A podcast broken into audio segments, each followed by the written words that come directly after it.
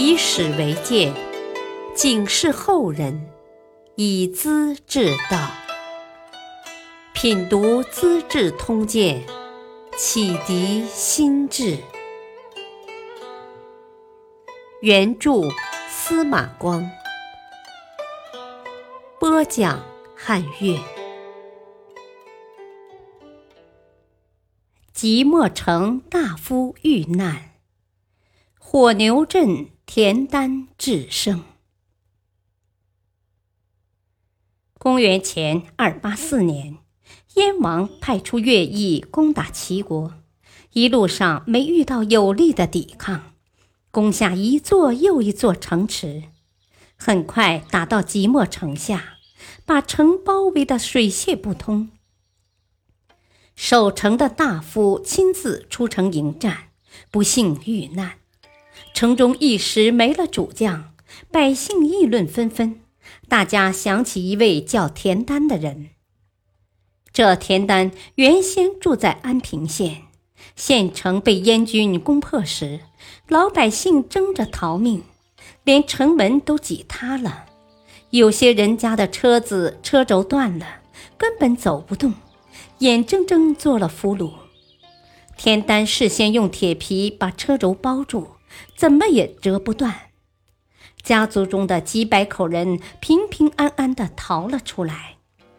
这件事流传很广，大家都觉得这可是个有智谋的人物，推他做了守城将军。田丹守卫即墨，一守便是三年。新的一年来到了。老燕王死了，新国王不喜欢原先带兵的乐毅，派来一个叫齐杰的新将军。燕国军队士气一下子低落了。田丹觉得时机已到，决定激励即墨城的士气，和敌军决一死战。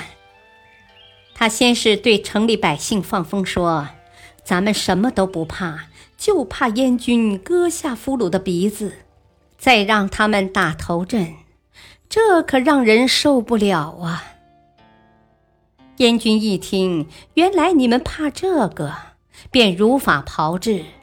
城中百姓看到自己的同胞受到这般虐待，人人切齿痛恨，又害怕自己也成俘虏，守城决心更加坚定了。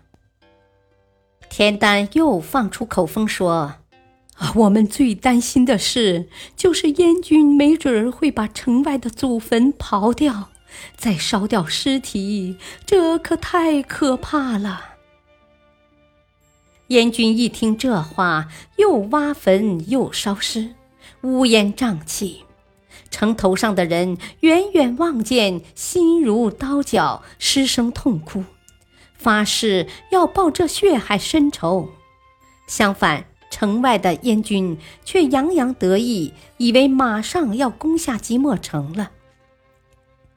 田丹知道城里的士兵和百姓都憋足了怒气，是反攻的时候了，于是亲自带头，扛着锄头和铁杵，和大伙一起修理城池，建筑堡垒。又将自己的妻妾家人编入队伍，共同劳作。家里的粮食散给兵士，把强壮的士兵隐蔽起来，让老头、小孩和女人们上城守卫，借以麻痹燕军。一切准备停当，田丹便派使者出城，向燕国统帅要求投降。燕国的将士高兴透了。人人欢呼万岁！田丹收集城里百姓的金子，共得千多斤，交给一位有威望的富翁，叫他私下送与燕军的将军，请求保护。啊，投降的时候，千万求将军不要劫掠我们家族啊！这位将军高兴得了不得，满口答应下来。燕国的军队越发骄傲了。过了些天，田丹找来一千多头牛，把牛身涂满五彩龙纹，背上附着大红披风，脚上裹着两束尖刀，尾巴绑上灌好油脂的苇草。深夜里打开城门，点燃牛尾，只见几千头怪兽般的壮牛拖着火焰，发疯般的冲向敌军阵地。